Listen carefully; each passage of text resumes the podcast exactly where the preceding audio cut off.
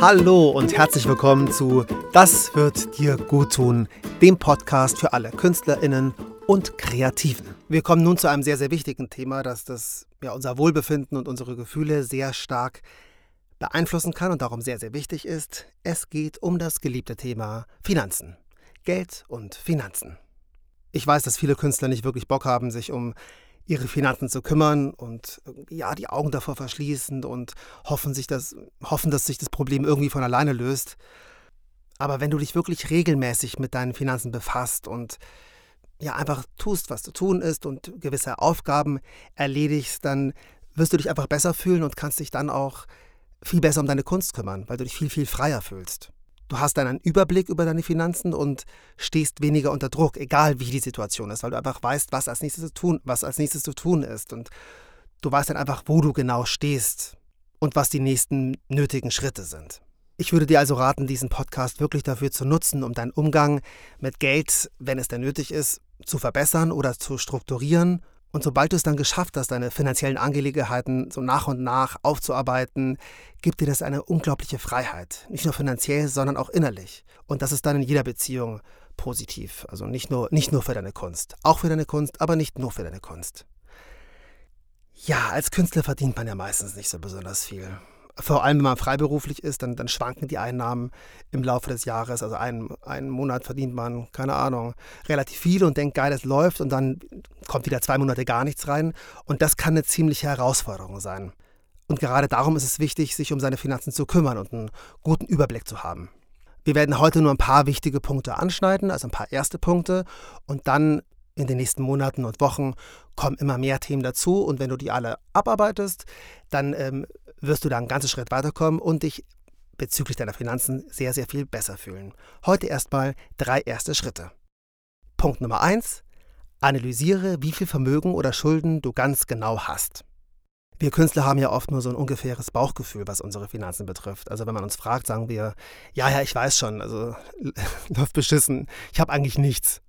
Aber um langfristig unsere Situation zu verbessern, müssen wir eben schon immer wieder einen Blick drauf werfen, egal ob es hoch oder runter geht, um einfach zu gucken, was als nächstes zu tun ist. Darum sollten wir eigentlich mindestens einmal im Quartal nachsehen, wo wir finanziell genau stehen.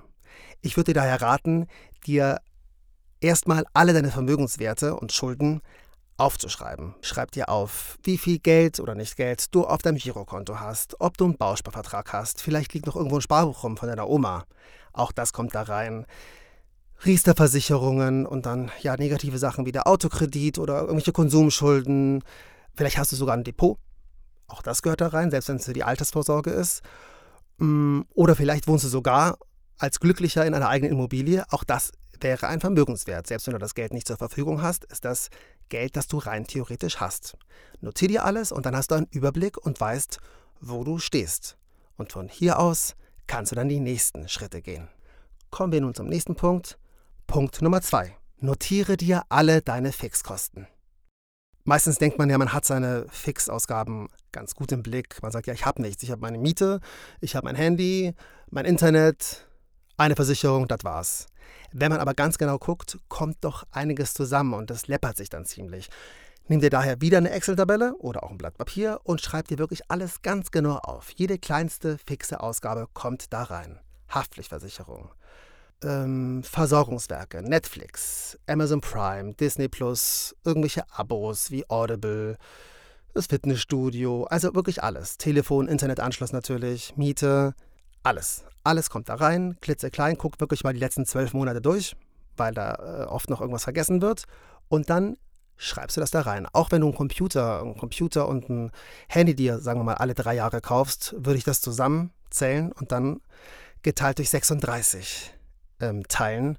Und auch das ist eine Fixausgabe, weil einen festen Computer, einen Computer und ein Handy braucht man. Also auch das wäre eine Fixausgabe. Und guck da wirklich, was Fixausgaben sind, die du wirklich regelmäßig hast.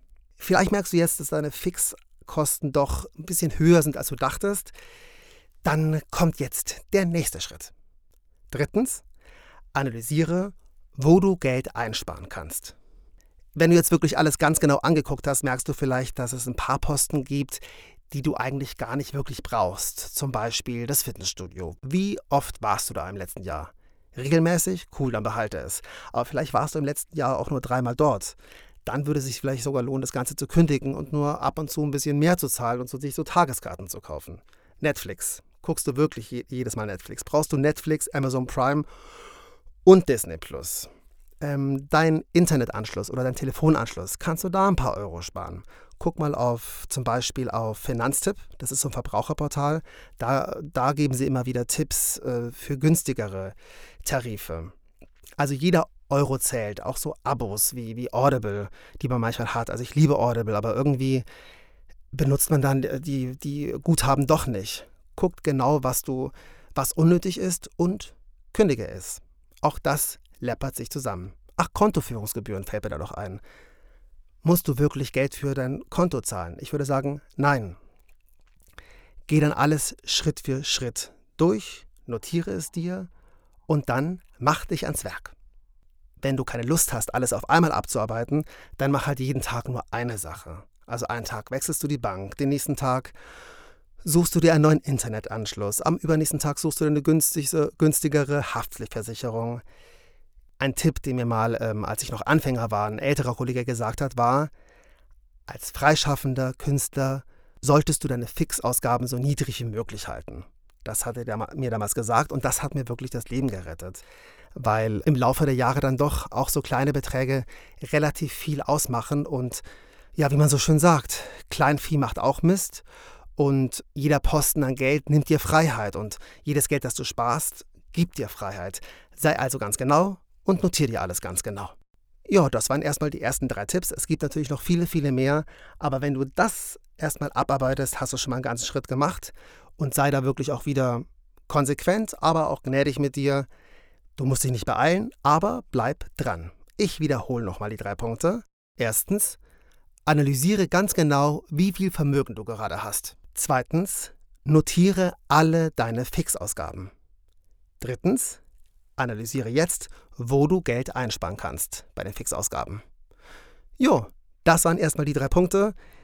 Das wissen wir natürlich alles, aber man vergisst es und ähm, kümmert sich um andere Dinge. Darum, wenn dich so Finanzthemen interessieren und natürlich auch Themen, wie du als Künstler dein Leben besser gestalten kannst, abonniere gerne den Kanal und dann hören wir uns das nächste Mal entweder mit einem Finanzthema oder einem anderen Thema, das dann unser Wohlbefinden hoffentlich weiter steigert. In diesem Sinne, das wird dir gut tun. Einen wunderschönen Tag. Dein Daniel. Tschüss.